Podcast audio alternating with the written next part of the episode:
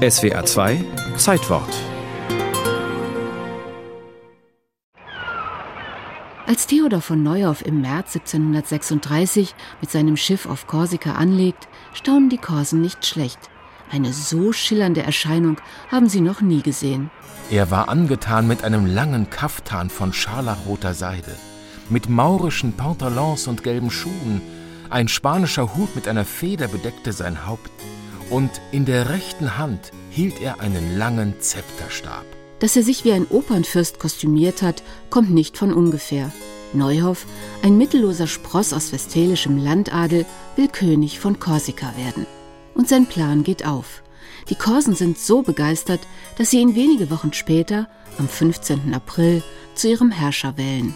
Die haben ihn ja ernst genommen und sie haben ja immerhin einen Verfassungsvertrag mit ihm abgeschlossen. Allard von den Busche Kessel ist der Nachfahre Theodors und hat sich intensiv mit dessen Schicksal beschäftigt. In seinen Augen ist Neuhoff kein Abenteurer. Er war sehr früh dem Geist der Aufklärung verbunden und hat sehr moderne Ideen gehabt, die dann eben auch in dem Verfassungsvertrag erscheinen. Zum Beispiel Bildung für alle Korsen. Und das war nicht selbstverständlich zu der Zeit. Theodor von Neuhoff wird 1694 in Köln geboren, wo sein Vater als Offizier stationiert ist. Nach dessen frühem Tod wächst er auf Burg Pummelscheid im Sauerland auf und wird später Page am Hof von Versailles.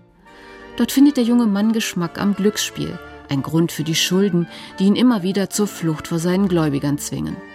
Er beginnt eine wechselvolle Karriere, die ihn kreuz und quer durch Europa treibt. Die verschiedenen Höfe, bei denen er war, haben sich dann auch seiner Dienste bedient. Er war eben nachweislich sehr weit herumgekommen. Er sprach verschiedene Sprachen fließend. Als Agent der Habsburger lernt Neuhoff in Italien korsische Freiheitskämpfer kennen. Seit dem 14. Jahrhundert steht ihre Insel unter der Herrschaft der Seemacht Genua, die Korsika gnadenlos ausbeutet. Der umtriebige Theodor mit seinen vielen Kontakten erscheint als idealer Verbündeter. Schlussendlich kam dann der Wunsch der korsischen Anführer, dass er ihr König werden möge, aber er müsste dann eben ihnen auch die genuesische Herrschaft vom Hals schaffen. Theodor wittert die Chance seines Lebens. Um Unterstützung für sein Projekt zu gewinnen, wird er sogar beim türkischen Sultan vorstellig und beim Bey von Tunis. Schließlich kann er genug Geld zusammenbetteln, um Waffen zu kaufen, ein Schiff auszurüsten und nach Korsika zu segeln. Noch an Bord schreibt er an die Führer der Rebellen Ich bin hier, um jede Hilfe, die in meiner Macht steht, ihrem bedrückten Reich zu bringen und es mit Gottes Hilfe von dem Joche Genuas zu befreien. Zunächst macht König Theodor I. seine Sache gar nicht schlecht.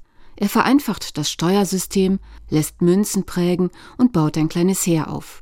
Unermüdlich reist er über die Insel, vom Volk umjubelt, von den mächtigen Clanchefs allerdings zunehmend misstrauisch beäugt. Bald schon bläst ihm ein kalter Wind ins Gesicht. Nachdem die Genuesen nicht gänzlich von Korsika vertrieben werden konnten, wurde Theodor aufgefordert, Verstärkung zu holen und neue Mittel zu beschaffen und so weiter. Nach nur sieben Monaten verlässt der König Korsika und schafft es trotz aller Anstrengungen nicht, jemals zurückzukehren. Sein Ende ist erbärmlich. In London muss Theodor von Neuhoff sogar einige Jahre im Schulturm verbringen. Sein märchenhafter Aufstieg und der tiefe Fall machen ihn zum Medienstar, über den ganz Europa spricht. Als er 1756 stirbt, schreibt sein Freund, der Dichter Horace Walpole, Er ist zwar gescheitert, aber er hat heroisch sein Leben und seine Krone eingesetzt zur Verteidigung der Korsen.